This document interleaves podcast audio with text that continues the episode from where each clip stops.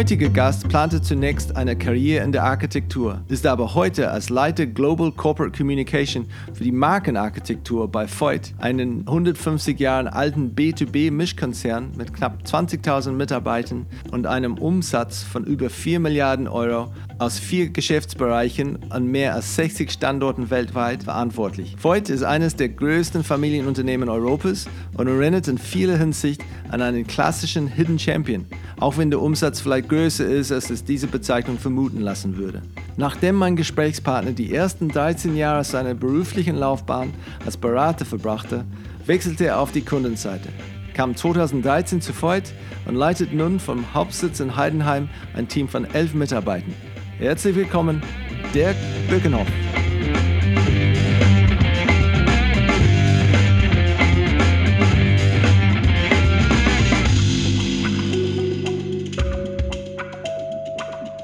Dirk, herzlich willkommen bei Sieben Meilen Marken. Danke. Toll, dass du hier bist. Ähm, vielleicht kannst du mir ein bisschen erklären, weil das weiß ich noch nicht. Ähm, wo bist du geboren? Wo, wo bist du aufgewachsen? Bist du äh, Stadtkind, äh, Land, Land, Landeskind oder eher vorortig äh, irgendwie dann äh, ja, gestrichen? Vorort, ja. Ich, ich, ich, meine ja, dass man, äh, wenn man in der Stadt wohnt, muss man auch in der Stadt wohnen und wenn mhm. man auf dem Land wohnt, ganz auf dem Land wohnen. Für Letzteres hatten sich damals meine Eltern entschieden. Ich bin tatsächlich auf dem Land groß geworden. Äh, übrigens in der Nähe der, der, niederländischen Grenze, so circa 500 Meter. Mhm. Okay, ähm, richtig ja, nah. Ja. richtig nah. Ja. Ähm, aber ich äh, habe mich dann entschieden, mit dem Studium äh, in der Stadt zu wohnen. Und ähm, jetzt meine vierte Station ist München. Mhm. Seit wie lange bist du hier dann jetzt? In, in München, München, wohne ich schon ja, seit 2007. Vorher in Düsseldorf, äh, Frankfurt war ich auch mal und ähm, zum Studium war ich in Münster. Mhm. Und äh, wie war es in der Schule? Ich gehe davon aus, ich meine, jetzt bist du dann ja, Communication sehr, sehr groß. Warst du gut in Deutsch oder, oder hast du andere Stärken da in der Schule gehabt? Nee, nee also Deutsch war äh, schon eine der besseren Fächer. Ähm, das Interessante ist, und das hat vielleicht ein bisschen was auch ähm, mit der, im, im, weiteren Sinne mit Markenführung zu tun, ich wollte ursprünglich Architekt werden. Aha. Ähm, und hatte mich auch schon bis fast zur Abiturprüfung auch auf diesen Weg eingeschossen, gedanklich. Ähm, habe dann aber in den letzten Wochen der Schule gedacht, das mache ich jetzt nicht, und, sondern ähm, gehe geh das studieren, was ich irgendwie auch in der Schule am besten konnte. Und das waren halt Sprachen, beziehungsweise Gesellschaftswissenschaften. Wäre, wäre denn Architektur deine, deine Parallelkarriere gewesen? Oder hast du inzwischen was anderes da entdeckt, wo du sagst, okay, wenn ich das heute nicht tun würde, was ich, was ich momentan tun, dann äh, ihr Scheine, Klempner, gibt es dann andere Sachen? Oder Architektur? Das ist eine gute Frage. Ähm, also erstmal esse ich gerne. Ähm, man sieht es mir vielleicht nicht an, aber vielleicht wäre Koch noch eine Alternative ja. gewesen. Ähm, ähm, Architektur, glaube ich, heute, aus heutiger Sicht, ich habe auch ein paar Freunde, die Architekten sind, finde ich ein schwieriges Berufsfeld für mich persönlich. Ähm, wenn ich auf meine eigenen Stärken schaue, das, das was mich ausmacht, ähm, ich bin nicht so sehr der Künstler, sondern eher der Analytiker und ähm, ich glaube, aus der Distanz auf den Beruf des Architekten geschaut, ist das, wäre das vielleicht ganz gut gewesen, oder ist es ganz gut gewesen, dass ich es nicht gemacht habe. Mhm. Wieso? Ich glaube, es braucht ein gutes künstlerisch, auch ein gutes künstlerisches Talent, um in diesem Beruf erfolgreich zu sein. Ähm, was vielleicht besser gewesen wäre für mich, aber danach hatte ich nicht geschaut, ist das ähm, artverwandte Bauingenieurwesen, aber das hat mich nicht interessiert. Okay. Und ähm, was war deine, deine allererste Job oder, oder Projekt, der mit, äh, mit Marke zu tun hat? Im weiteren Sinne ähm, von Anfang an, ich habe ähm, zunächst in der Finanzkommunikation angefangen zu arbeiten, also immer schon in der Kommunikation gearbeitet und da sehr viele ähm, Schnittstellen gehabt, auch zu den Kollegen, die Markenführung machen. Ähm, also ich bin im Grunde genommen seit Beginn meines Berufslebens in der Kommunikation und habe mich dann über Finanzkommunikation und Change-Themen ähm, stärker der, der Markenführung ähm, angenähert äh, und bin jetzt seit ja, zwei Jahren bei Voigt auch dafür verantwortlich. Und du bist seit äh, 2013 bei, bei Voigt, richtig? seit 2013 bei Freud, erst wieder ähm, für das Themenmanagement ähm, eingestiegen bei Freud. Äh, insofern, äh, wenn man so will, äh, äh, auch bei dem inhaltlichen Teil der Markenführung. Mhm. Ähm, dann gab es einige Umorganisationen. ähm, größerer und kleinerer Art, auch in der Kommunikation bei Freud. Wir haben viele Dinge zentralisiert, zusammengefasst, äh, Dinge zusammengefasst, die aus unserer Sicht aus Effizienzgründen und auch aus Abstimmungsgründen zusammengehören. Zum Beispiel die gesamten Kommunikationsaktivitäten inklusive aller Marketing-Kommunikationsaktivitäten sind in einer Funktion zusammengefasst. Ähm, wir haben auch innerhalb dieser Funktion Konzernkommunikation, so heißt sie, ähm, einige Umstellungen gemacht und so sind nun alle Themen, die die Markenführung betreffen, in einer Abteilung. Das ist das Themenmanagement und das ist auch das Branding, also von der visuellen Seite als auch von der Botschaftenseite ähm, befasst sich eine Abteilung mit der Markenführung und ähm, die leite ich. Okay. Und ähm, du bist über, ähm, du bist angefangen, glaube ich, du warst früher Berater, du bist dann auf der Agenturseite und jetzt bei Kunde.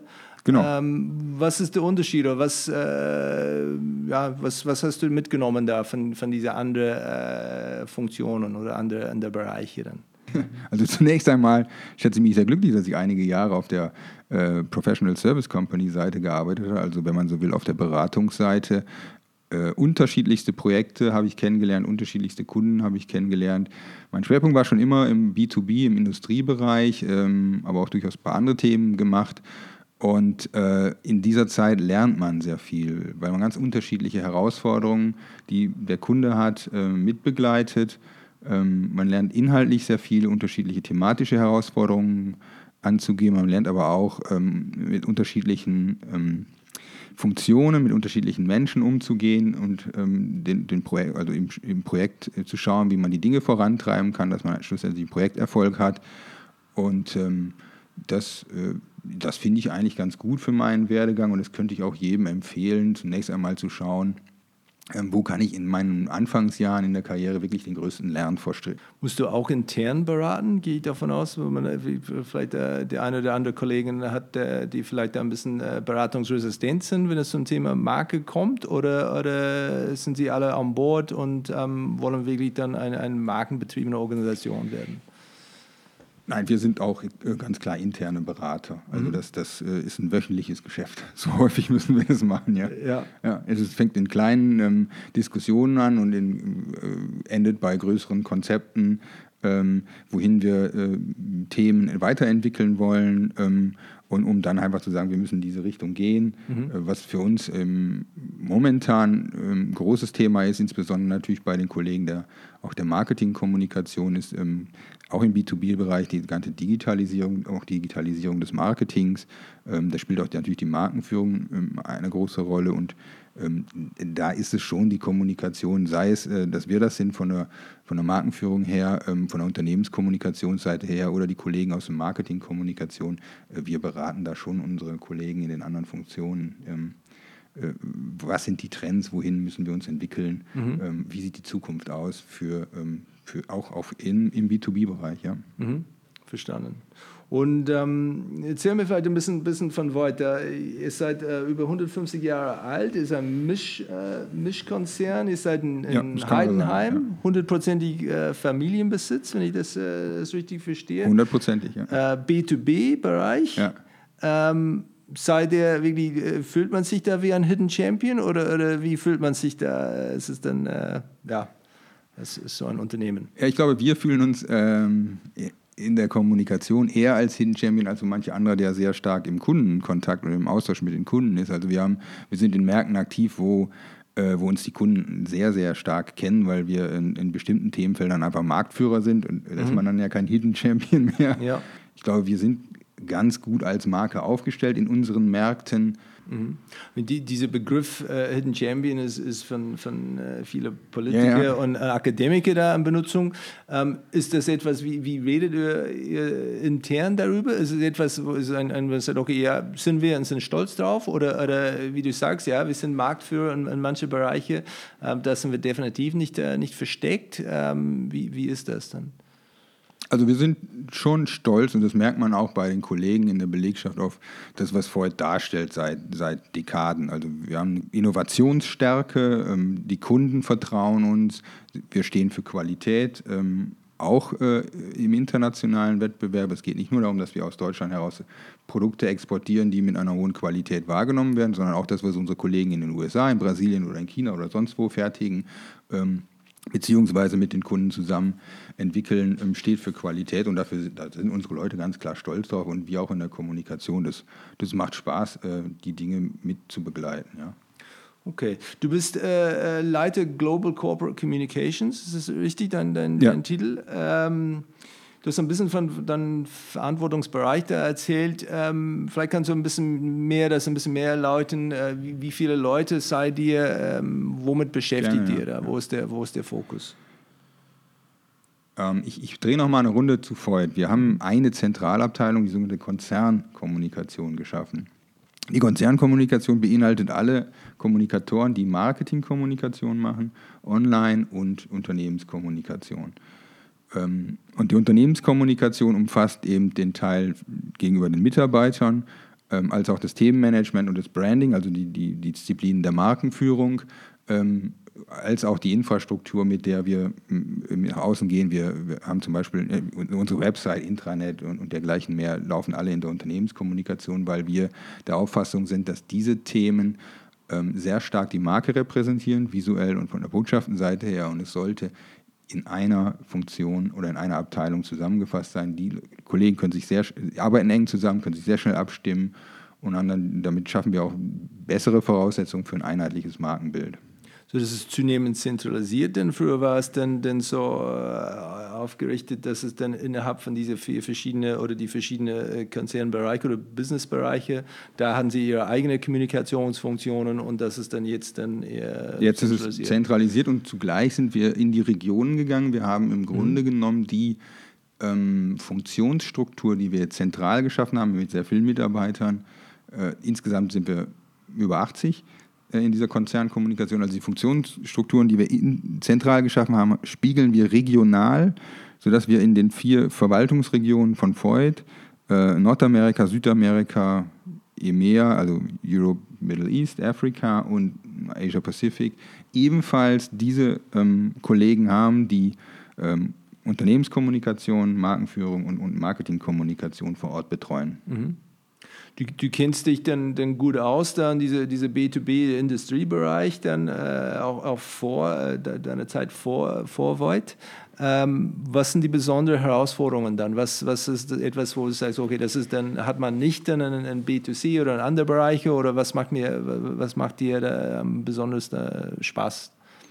Also was ganz interessant ist, ist bei Void die sehr hohe Konsequenz ähm, in der ähm, Nähe zum Kunden. Und damit ähm, meinen wir, dass wir ähm, nicht nur ein Vertriebsbüro haben, das haben wir natürlich irgendwie weltweit, es gibt 160 verschiedene Standorte, sondern dass wir auch vor Ort ähm, Produktion haben und Engineering haben, dass wir nah beim Kunden sind, ähnliche Produkte beispielsweise, die in Europa zur Anwendung kommen und hier mit europäischen Ingenieuren weiterentwickelt werden im Gespräch mit dem Kunden dass wir das gleiche Bild in China oder in Brasilien machen äh, oder in Nordamerika, äh, sodass ähm, wir auch die, die, eine gewisse kulturelle Nähe haben zu den, zu den Kunden und auch aus unserer Sicht ganz gut und exakt abbilden können, was ist denn der eigentliche Bedarf oder der eigentliche Kundenwunsch. Ähm, also das Modell von Freud ist nicht, wie man es oft hört, ähm, typisch deutsche Exportunternehmen, dass wir sagen, wir produzieren etwas in Deutschland und exportieren das in die Welt hinaus. Das machen wir auch, keine Frage. Ähm, aber wir sind auch vor Ort und produzieren und, und passen an beim Kunden in Indien, in China, in Japan, in Australien, in den südamerikanischen Staaten, in, in, in Nordamerika. Diese Kundennähe führt dazu, dass wir natürlich auch lokal anders kommunizieren müssen, als, das, als wenn wir nur aus der Zentrale heraus Inhalt generieren und dann in die Welt verschicken. Ähm, und da müssen wir uns natürlich in der, in, der, in der Markenführung, auch bei den Botschaften, wie kommunizieren wir und wie erscheint die Marke, äh, das müssen wir einfach repräsentieren. Also unser Ansatz ist zu sagen, wir sind zum Beispiel in, in China ein chinesisches Unternehmen in deutscher Eigentümerschaft oder in Nordamerika ein amerikanisches Unternehmen mit deutscher Eigentümerschaft. Wir wollen nicht sagen, wir sind ein deutsches Unternehmen, was in Nordamerika zufälligerweise auch einen Standort hat oder mehrere Standorte hat. Sondern diese Nähe muss sich natürlich auch in der Art, wie wir kommunizieren, widerspiegeln. Und das ist natürlich eine gewisse Herausforderung, wie ich die Marke führe. Ich kann sie nicht so zentral strikt führen, wie ich das vielleicht in einem ähm, ähm, B2C-Unternehmen mache, wo weltweit die, gleiche, ähm, die gleichen Botschaften, die, das gleiche, exakt das gleiche Erscheinungsbild ähm, appliziert werden soll. Wir bieten unseren Kollegen da schon eine gewisse Freiheit, lokal zu adaptieren, damit wir auch lokal glaubwürdig sind. Ich kann ja nicht sagen, ich bin ein amerikanisches Unternehmen oder ein chinesisches Unternehmen, vollführe das im Kontakt mit dem Kunden, auch dadurch, dass ich vor Ort bin, mit den Standorten und verhalte mich dann sozusagen in der Kommunikation anders. Das wäre unglaubwürdig und ähm, das ist die Herausforderung, die müssen wir halt irgendwo, die müssen wir halt in unserer täglichen Arbeit anbringen und da, da gehört, Stichwort Beratung, da gehört viel, ähm, unsere Haltung äh, viel Empowerment dazu. Also wir, wir schreiben, wir wollen weniger vorschreiben, sondern viel mehr empowern, dass es vor Ort dann entsprechend der Marke umgesetzt werden kann. Heißt das, dass äh, du und dein Team dann auch dann ganz oft unterwegs sein müssen äh, und, und, und auch vor Ort im, im, Kino oder in Südamerika das wirklich anzuschauen, das äh, richtig zu verstehen? Oder ist es eher, du sagst, okay, da haben wir Leute dann vor Ort, ähm, die kommen eher zu uns oder wir kommunizieren da eher aus die Ferne, um äh, wirklich äh, Probleme oder, oder Sachen zu, zu besprechen? Wir machen beides äh, plus dass wir eben Systeme schaffen, die äh, diese Art des Empowerments unterstützen. Also digitale Systeme, interne äh, Tools entwickelt, die es den Kollegen weltweit, sei es in Europa oder in den anderen Regionen, ermöglichen, auf bestimmte Attribute äh, zurückzugreifen, sei es Botschaften, sei es ähm, Guidelines, sei es ähm, Templates, um ähm, in, mit, mit, Hilfe dieser ähm, Tools in ihrer Kommunikationsarbeit die Attribute der Marke rüberzubringen. Ja, welche, welche deutsche Marke hat denn in den letzten zehn Jahren, äh, fünf bis zehn Jahren so äh, dich persönlich oder euch als Unternehmen da beeindruckt? Also wir schauen schon, was äh, andere machen und man kann ja auch immer ganz gut lernen und schauen, was, äh, was, andere, ähm, was andere Kollegen so machen und das ist immer unabhängig davon, ob es ein B2B oder ein B2C-Brand ist. Ähm, also was, wo wir immer mal reinschauen, ist, äh, also Haniel finden wir irgendwie spannend, auch Trumpf, äh, Werkzeugmaschinen, ähm, das, auf der B2B-Seite sicherlich auch Bosch. Mhm. Ähm, äh, in vielen Themen sind die sehr, sehr weit vorne. Ähm, ich persönlich ähm, und auch ein paar Kollegen bei mir, wir schauen auch gerne auf Audi, ist eher ein B2C-Unternehmen mhm. und ähm, auch ganz interessant, obwohl das überhaupt nichts mit uns zu tun hat, ist immer IKEA. Ähm, mhm. Die machen auch ein paar sehr, sehr interessante äh, Themen, die für uns durchaus äh, große Inspiration darstellen. In, inwiefern? Naja, IKEA hat eine sehr, äh, zum Beispiel in der Umsetzung, ähm, insbesondere in der internen Kommunikation, eine sehr angenehme, den Mitarbeiter ansprechende Art zu kommunizieren, sei es in der Visualität, ähm, wie, wie dann die Marke intern ähm, inszeniert wird, aber auch ähm, in der Art, äh, also in, der, in der Welt der Botschaften, in der Schriftsprache, wie man mit den Leuten kommuniziert. Wie, wie macht ihr das denn? Ihr habt denn, denn ca. 20.000 Leute da weltweit. Ähm, ist das etwas, wo es denn regelmäßig Markentrainings gibt? Äh, habt ihr Botschafter unterwegs, äh, die den, den Botschaft irgendwie vermitteln und, und verbreiten sollten? Oder wie macht ihr das? Also bei uns ist es so, dass wir in dem Sinne keine Markenbotschaft, explizit ausgebildeten Markenbotschaft oder ange, angetriggerten Markenbotschafter haben, aber wir sind insbesondere über die Void Turbo-Aktivitäten sehr stark auf Messen unterwegs. Wir haben hm, fast 300 Veranstaltungen und die, die, Kollegen, die da sind, das sind ja auch immer ganz unterschiedliche Kollegen, die sind natürlich dann auch immer sehr stark oder werden gut gebrieft. Da kommen viele Markenthemen rüber wir bilden uns in der Kommunikation fort und in den äh, zusätzlich die Kollegen, die näher bei uns dran sind, das viel auch mit HR im Aus, sind wir viel mit HR im Austausch. Also wir haben da eine gewisse, äh, gewisse Größe an Kollegen, die sehr stark immer wieder mit der Marke in Kontakt treten. Ihr habt, ihr habt viel bewegt und viel, viel geendet dann in den letzten letzte fünf Jahren, drei bis fünf Jahren. Ähm, ist das etwas, wo du sagst, okay, das ist Normalbetrieb bei uns äh, mit Marke? Es war, war immer was, was los oder wird es irgendwie zunehmend wichtig? Also wir, was die Organisationsstruktur angeht, waren wir tatsächlich die, der Überzeugung, dass durch die Zentralisierung und Regionalisierung wir einfach viel besser miteinander zusammenarbeiten können und schneller werden. Wir nehmen auch, ähm, wir nehmen Schnittstellen raus, ähm, wir nehmen Abstimmungsrunden raus und, und das, das fördert einfach erstmal die Arbeit miteinander, die Kreation miteinander und auch die Umsetzung. Mhm. Ähm, wir würden ja immer sagen, dass, äh, also wir für uns sagen, dass wir gar nicht so viel geändert haben, außer an diesen Organisationsstrukturen, mhm. sondern dass wir die Marke evolutionär weiterentwickeln. Ähm, wir sind sicherlich auch rein optisch deutlich moderner geworden. Mhm. Ähm, aber ähm, also der Treiber der, der Weiterentwicklung ist sicherlich die Digitalisierung. Wir haben einen entsprechenden Konzernbereich gegründet, der, äh, mit dem wir äh, einer der Vorreiter in der industriellen Digitalisierung äh, sein wollen. Ähm, und das müssen wir natürlich auch in der Marke widerspiegeln. Da konnten wir nicht da stehen bleiben, wo wir stehen, äh, wo wir vor fünf, sechs Jahren waren. Wir mussten das inhaltlich weiterentwickeln, wir mussten das natürlich auch visuell weiterentwickeln.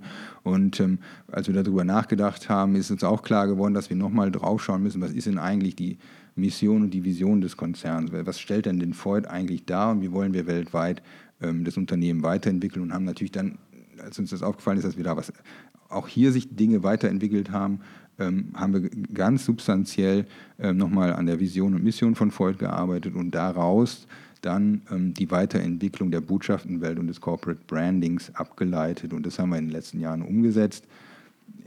Wie gesagt, würden das immer eher als evolutionäre Weiterentwicklung ansehen.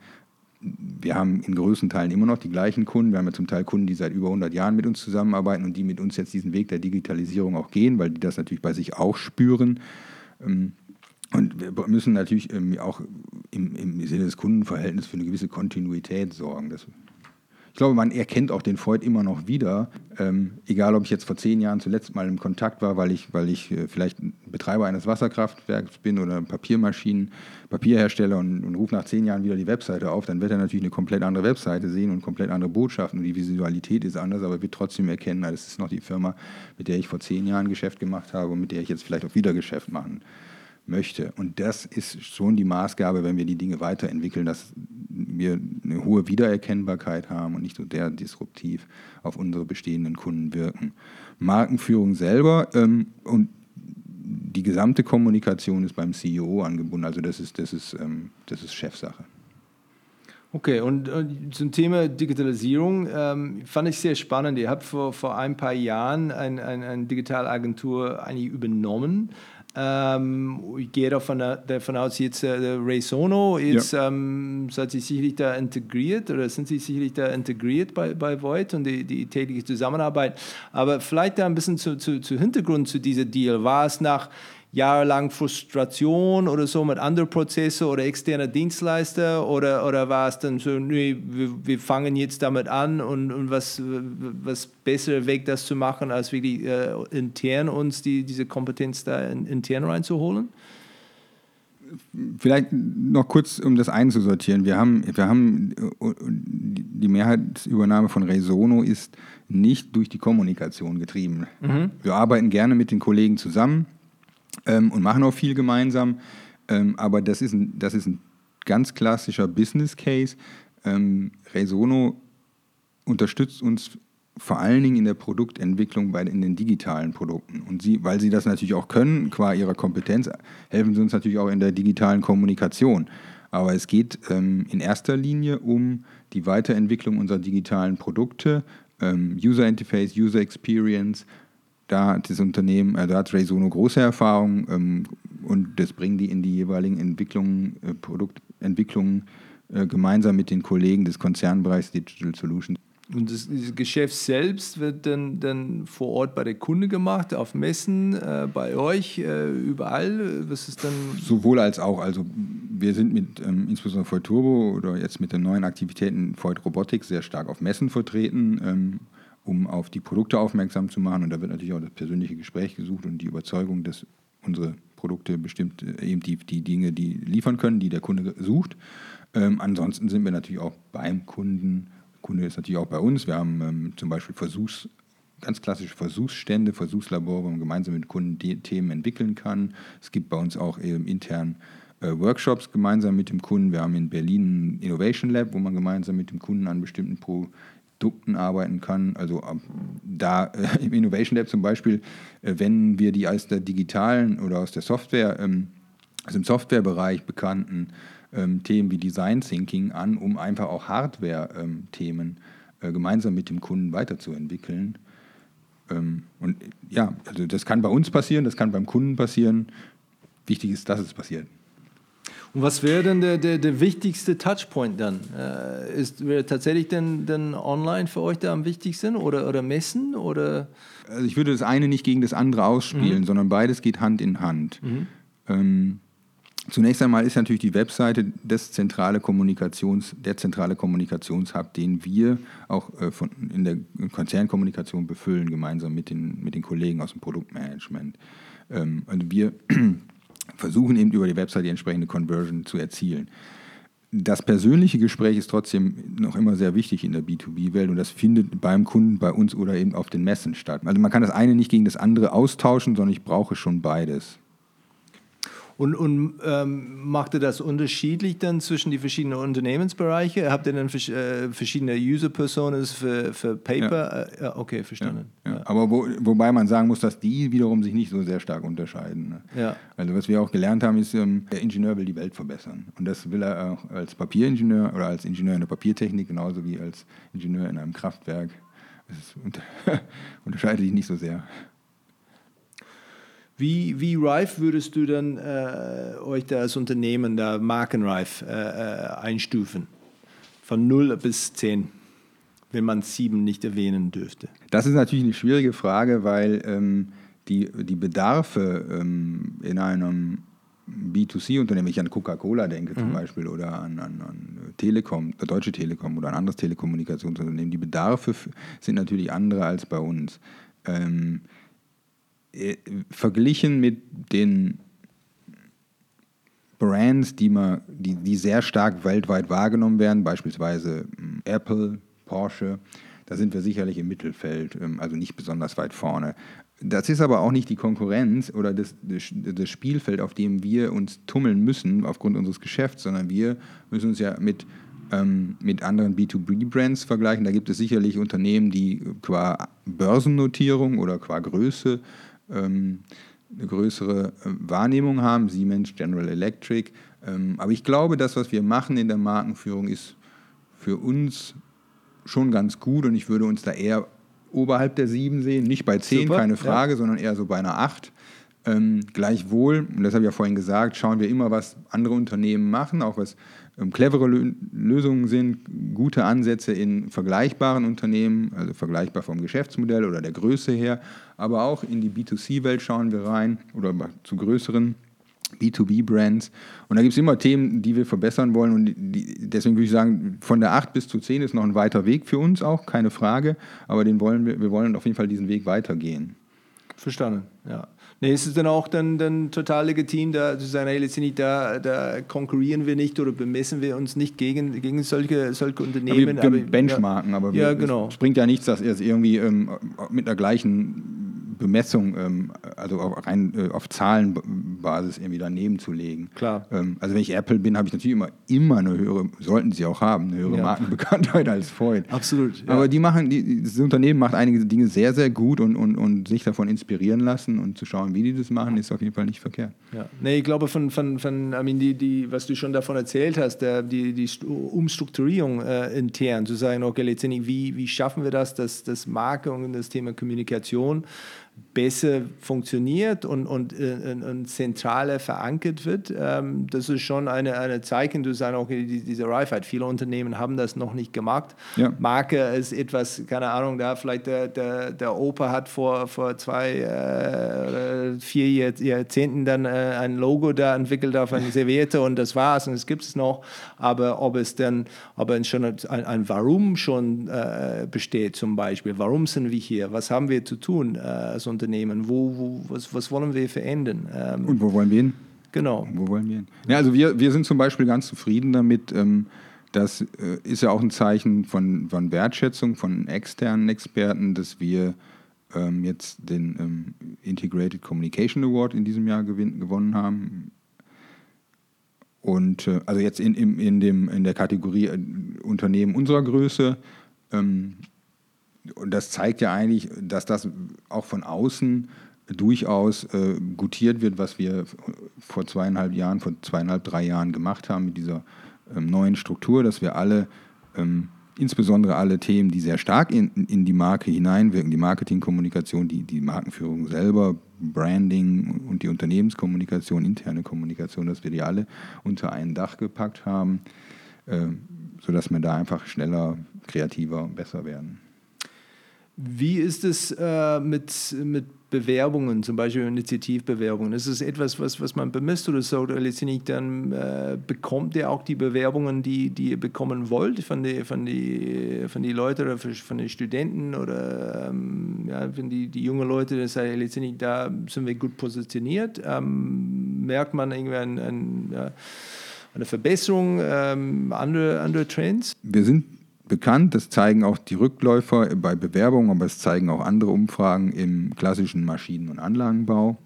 Ähm, aber ähm, mit, der Digitalisierung der Industrie brauchen wir auch natürlich ähm, Experten, ähm, wir brauchen UX-Designer, wir brauchen Coder ähm, und so weiter und so fort. Und wir, wir würden natürlich uns auch freuen, wenn wir hier mehr Bewerbungen auf, in, in diesen, aus diesen ähm, Berufsfeldern kriegen würden. Und wir merken natürlich, dass wir daran was dass wir noch daran arbeiten müssen, dass wir unsere Positionierung in der digitalen Industrie einfach noch stärker nach vorne bringen müssen. Wenn man so will, einfach, dass wir da ähm, die Marke in diese Richtung noch aufladen. Besser ja, aufladen, besser, besser aufladen. Ja, ja ich, ich weiß, das ist aus eigener Erfahrung, das ist inzwischen schwierig für, für äh, einige Agenturen, weil jetzt nicht, sie verlieren einige Leute da, die an, an, an, an Konzernseite dann wechseln. Äh. Ja, wir haben auch einige, also zig Leute eingestellt natürlich ja. an den unterschiedlichen Standorten, sei es hier in Deutschland, in, in, in Heidenheim, aber wir haben auch Aktivitäten in Nordamerika, ähm, Raleigh oder Los Angeles. Ähm, das ist natürlich auch vielleicht vom Standort her e-, etwas attraktiver, aber wir müssen zeigen, äh, auch in der Industrie ähm, gibt es interessante ähm, interessante Betätigungsfelder für Digitalexperten und ähm, dann speziell halt, dass das auch irgendwie bei Freud eben eine Perspektive ist, dass, dass diese vielleicht aus der Tradition kommt, stärker mit dem Maschinen- und Anlagenbau verbundene Marke eben jetzt auch den Weg in die digitale, die digitale Industrie geht. Okay, was ähm, zum Thema generell Marke in, in Deutschland? Ähm, wie, siehst, wie siehst du das? Ich meine, du bist das lang, äh, lang unterwegs äh, hier in Deutschland, hast dann viel gesehen auf, aus, aus verschiedenen Perspektiven, aber ganz stark im B2B-Bereich. Ähm, wie siehst du das? Ist, ist, ist Marke da ein, ein, äh, ein Anmarsch? Ist es wirklich dann, was der ist immer noch dann, dann unterschätzt oder nee, ist es äh, passt eigentlich, wo es, äh, wo es momentan ist? Marke und B2B in Deutschland ist aus, für mich ähm, ein etwas uneinheitliches Bild. Also es gibt Unternehmen, die sehr stark ähm, daran arbeiten, ihre Marke zu steuern und auch weiterzuentwickeln. Und ich habe auch den Eindruck, dass an der einen oder anderen Stelle das ähm, eher so nicht so stark getätigt wird. Wieso ist das? Was, was, was hält äh, solche Unternehmen zurück? Warum sind sie das dann äh, so zurückhaltend, wenn es zu, zur Marke kommt? Ist vielleicht auch eine Frage der Erfahrung, inwieweit Marke tatsächlich steuerbar zum Erfolg des Unternehmens beiträgt.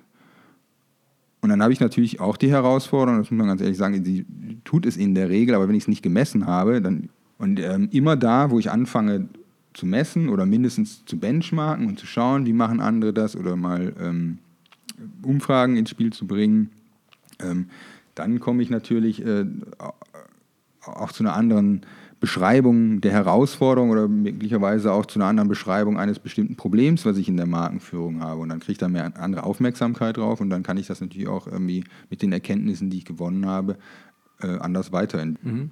Wie, was, was bemisst du denn eigentlich dann äh, intern? Äh, zu sagen, okay, das, letztendlich das, da können wir unseren Erfolg als, als äh, Markeabteilung oder Markenverantwortlichen, unseren Erfolg da, da beweisen mit Zahlen und, und mit, äh, mit Return on Investment? Also bei Freud machen wir das nicht, dass wir den Outflow der äh, Kommunikation messen, sondern wir ähm, sind dabei, das eher über Benchmarks zu machen. Was ist Exzellenz in der Kommunikation, was ist Exzellenz in der Markenführung, aber auch für andere ähm, Zentralfunktionen, das gilt auch für HR oder, oder Legal. Was ist tatsächlich Exzellenz im Markt? Ähm, da geht es ums Benchmarking und wir schauen uns dann an, was machen andere tatsächlich gut, was funktioniert bei denen gut, was können wir davon lernen oder wo können wir uns inspirieren lassen und versuchen das dann natürlich von uns auch anzuwenden, sodass wir unsere Zentralfunktion entsprechend weiterentwickeln. Und dazu gehört eben natürlich auch die Kommunikation und damit auch die Markenführung. Was ist dann die nächste, nächste große, große Sache da am Horizont für, für euch als äh, Markenabteilung? Was, äh, was ist das nächste, nächste große, große Projekt, das ihr vorhabt? Also wir sind da, das nächste größere, was wir vorhaben, ist eher in der Anwendung.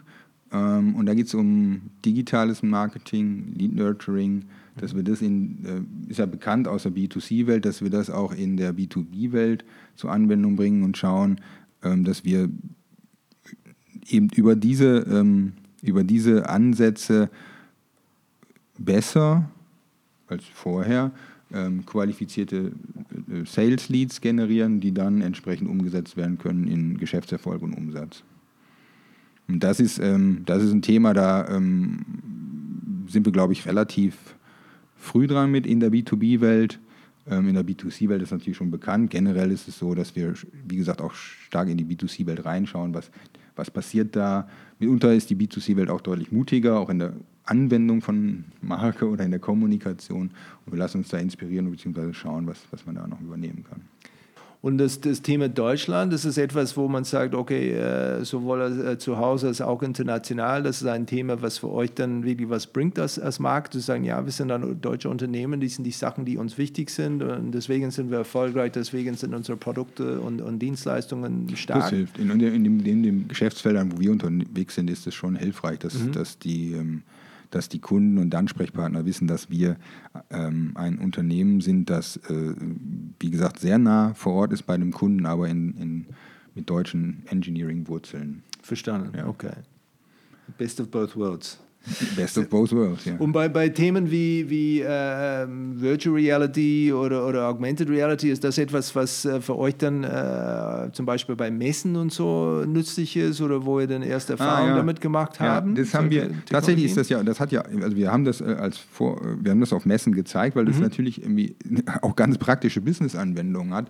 Ähm, das kann man flapsig unter die Kategorie fallen lassen, wir bringen die Daten zum Ingenieur und nicht mehr den Ingenieur zu den Daten. Mhm. Ähm, das heißt, ähm, wenn wir zum Beispiel Service- ähm, oder Wartungsthemen haben in, in, bei Papiermaschinen oder in großen Kraftwerksanlagen, ähm, dann ist es natürlich schon interessant, ähm, über Virtual ähm, Reality Anwendungen gar nicht mehr vor Ort sein zu müssen, sondern ich kann im Grunde genommen innerhalb einer Anwendung in dieser Anlage, das ist dann quasi auch ein 1 zu 1 äh, nachgebautes Programm, in dieser Anlage mich bewegen und schauen, wo sind denn da äh, die ähm, möglicherweise die, die störenden ähm, Themen oder die Fehler, die da auftauchen.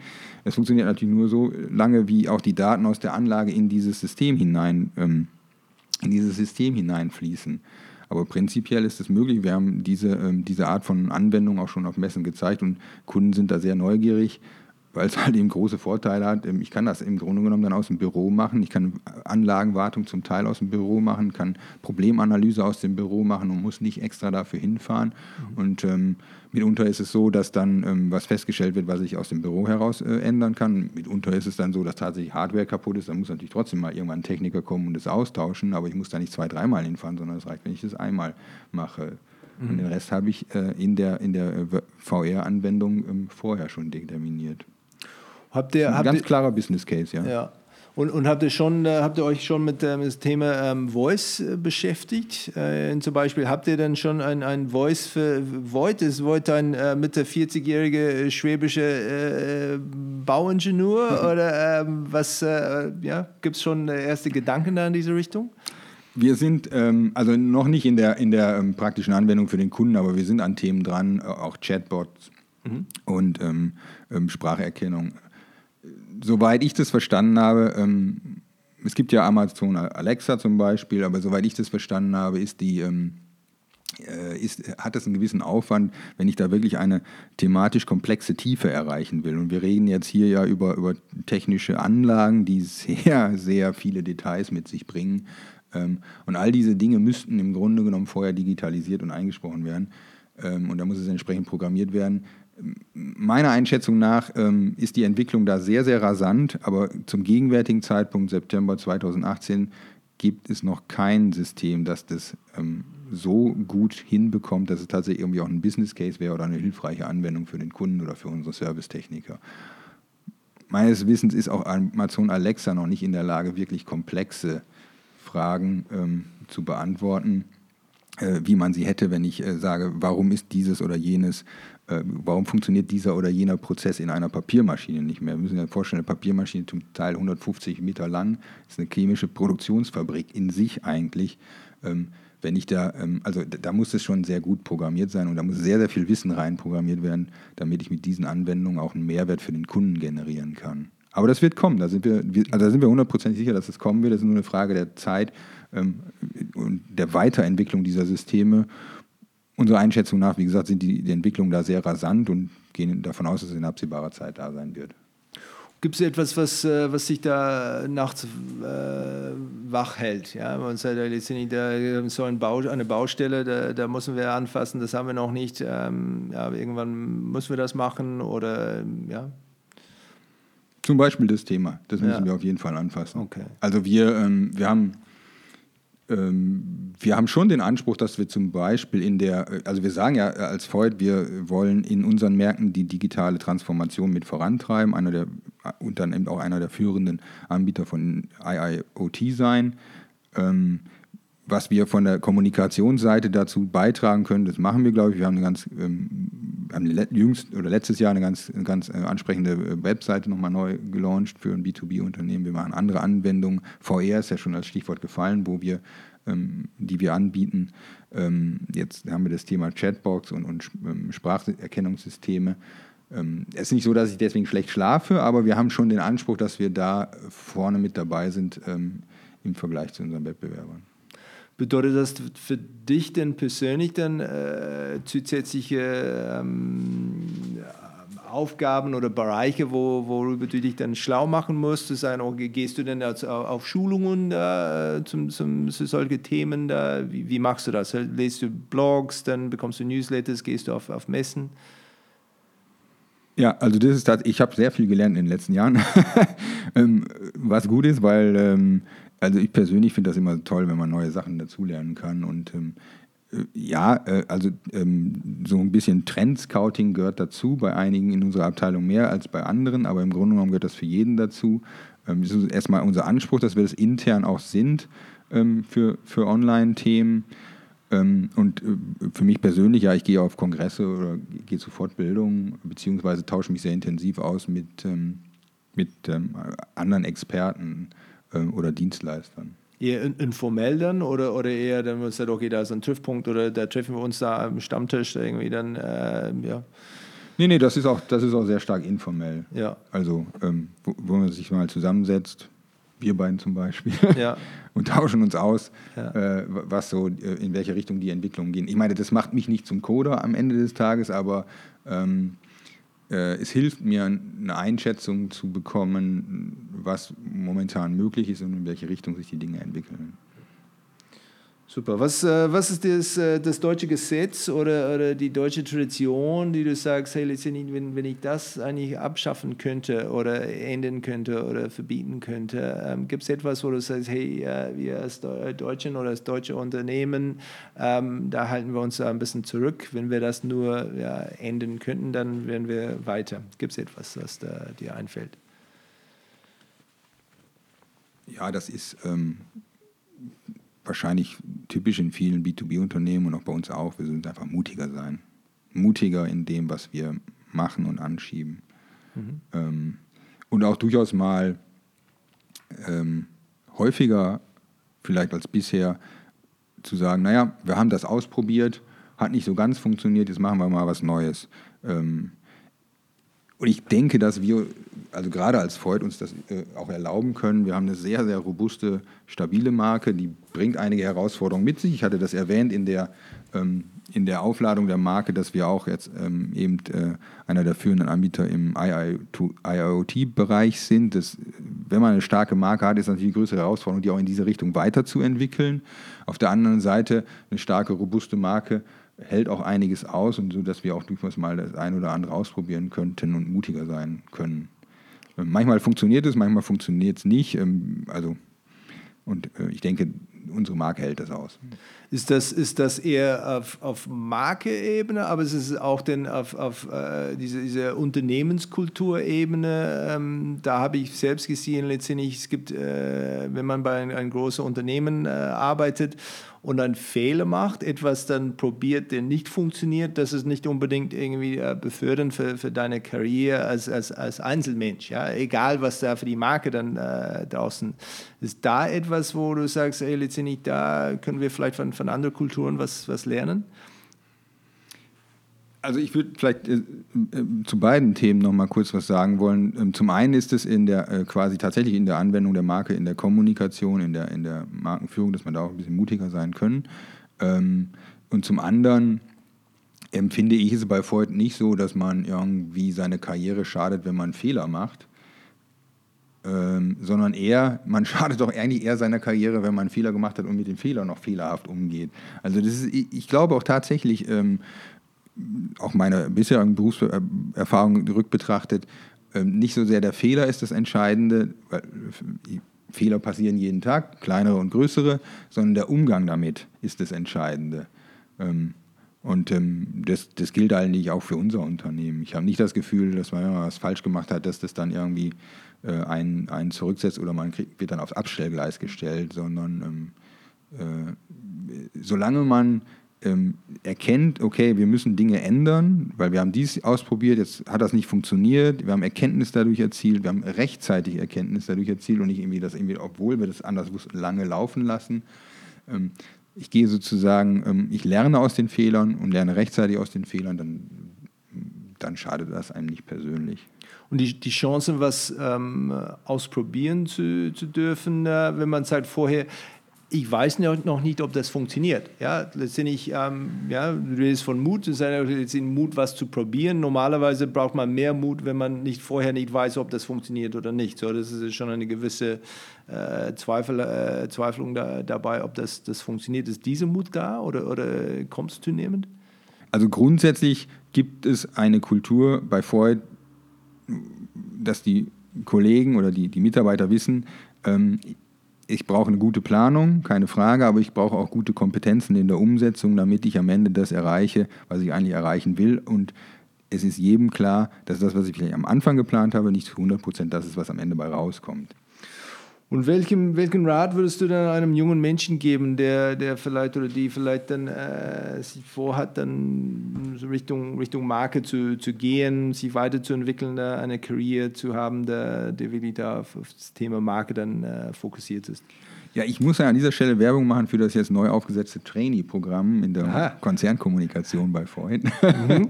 Sehr gut. Ja, also äh, da haben wir eigentlich viele Themen integriert. Ähm, und ich glaube, dass wir auch ähm, ein Curriculum geschaffen haben, ähm, äh, was äh, für junge Menschen ganz interessant ist, zu schauen, ähm, in welchem Bereich ich mich in, in der Unternehmens- oder Konzernkommunikation spezialisieren will. Das ist ein Traineeship, ich durchläufe mehrere Stationen, ähm, Konzern, äh, Unternehmenskommunikation, Marke, Marketingkommunikation, habe mehrere, online auch, habe mehrere Möglichkeiten, mich dann irgendwie äh, an, an, bestimmten Stellen reinzuschnuppern, um zu sagen, danach spezialisiere ich mich in eine bestimmte Richtung bei uns. Das mal vorab. Mhm. ja. ähm, ansonsten ähm, kann ich mich jetzt ja von meiner eigenen Berufsbiografie nicht freimachen und ich denke, auch ähm, der Einstieg in, in, einer, in eine Beratung, in eine Agentur ist nicht verkehrt. Und für dich jetzt dann, ist ja letztendlich dann, jetzt bin ich auf die Kundenseite da äh, gelandet, ähm, Könntest du dir auch da vorstellen, da auch wieder Agentur- oder Beraterseite zu sein? Oder ist etwas, wo du sagst, hey, nee, letztendlich, das ist, äh, das ist die Welt, ähm, äh, die mir jetzt dann äh, wie die am, am besten vorstellen kann? Naja, prinzipiell fühle ich mich ja immer noch intern wie ein Berater, weil wir viele Themen ähm, eben äh, kreieren, mhm. konzipieren und dann entsprechend auch äh, intern nicht in dem Sinne verkaufen, aber ähm, eben anbringen müssen. Grundsätzlich kann ich mir auch vorstellen, äh, wieder auf der anderen Seite des Schreibtisches zu sitzen. Äh, jetzt ist es nur so bei Freud, ähm, ich zitiere einen Kollegen aus der Rechtsabteilung, der schon länger da ist als ich, äh, und ich habe das Zitat schon häufig gebracht, der sagt, es ist noch nicht, jede Woche ist anders, ist noch nie langweilig gewesen. Also ich, tatsächlich ist es bei uns nicht so, wie man das vielleicht im Klischee bei einem Unternehmen denkt, dass es mit auf Dauer kommt man so in Routinen rein, die Dinge wiederholen sich und es wird langweilig. das habe ich in den jetzigen fünf Jahren, die ich bei Freud bin, noch nicht erlebt. So nach 150 Jahren, Jahren da sind wir noch äh, was da unterwegs. Und, äh, ja, ja wie gesagt, also durch die Digitalisierung ändert sich brutal viel jetzt momentan. Ähm, ich selber habe da viel, äh, viele neue ähm, ähm, Berührungspunkte mit der digitalen Welt jetzt seit äh, fünf, vier, fünf Jahren auch, ähm, weil sich natürlich auch die Kommunikation sehr stark ändert. Ähm, daneben äh, aufgrund der Rolle äh, der Leitung für des Themas globale Unternehmenskommunikation sind ja noch ein paar andere Themen, um die ich mich kümmern muss. Ähm, und also langweilig war es bisher noch nie. Super. Zum, zum Schluss dann letzte, letzte Frage. Äh, wenn du einen Markenkurs für die, für die Geschäftsführer der Deutschen Hidden Champions lehren würdest, wie würdest du es äh, nennen? Und worauf würdest du dich am meisten konzentrieren mit diesem Kurs? Ja, die für, die, für die Geschäftsführer, du bist äh, an irgendeiner Universität da eingestellt und letztendlich dann, äh, Dirk, wir hatten das gerne, dass du dann äh, vorbeikommst und jede Woche dann die Geschäftsführer von einer Reihe von deutschen Hidden Champions dann das Thema Marke beibringst. Ah, okay. Ja wie ich den Kurs nennen würde. Genau, und worauf du dich da am meisten konzentrieren würdest. Da. Wir haben äh, über viele verschiedene Themen ges gesprochen da zum Thema Marke, das ist jetzt ganz breit und wird äh, gefühlt fast immer breiter. Ähm, welche Themen ist, äh, wäre für dich da am wichtigsten, wenn du sagst, okay, letztendlich würde gerne diese, diese Geschäftsführer da weiterbringen? Also der Kurs würde, ich komme ja aus der PR, da schreibt man immer lange Sätze, deswegen ist der Titel etwas sperrig. Ähm, mit konsequenter Markenführung mehr Erfolg. Sehr gut, ja. Also würde ich einen großen Schwerpunkt der, der Markenführung in diesem Seminar auf der internen Markenführung legen. Davon ausgehen, dass die Geschäftsführer der Hidden Champions, und deswegen sind sie auch Hidden Champion, in ihren Märkten jeweils, also die Marke ist jeweils sehr gut bekannt und durchaus robust. Ähm, aber ich glaube, dass man auch intern, ähm, wenn, man die, wenn man es schafft, die Mitarbeiter tatsächlich zu Botschaftern der Marke zu machen, ähm, dass man auf mehrere Themen einzahlt, die den Unternehmenserfolg befördern. Das ist einerseits äh, Wissen und Motivation intern, aber durchaus auch die Erkennbarkeit äh, und die, äh, das Vertrauen in der Marke extern, weil ich natürlich die Mitarbeiter auch als Botschafter nach extern, weil die Mitarbeiter nach Botschafter, als Botschafter nach extern natürlich auch agieren, automatisch agieren. Mhm. Super. Dann würde ich sagen, vielen Dank dir. Danke, hat Spaß gemacht.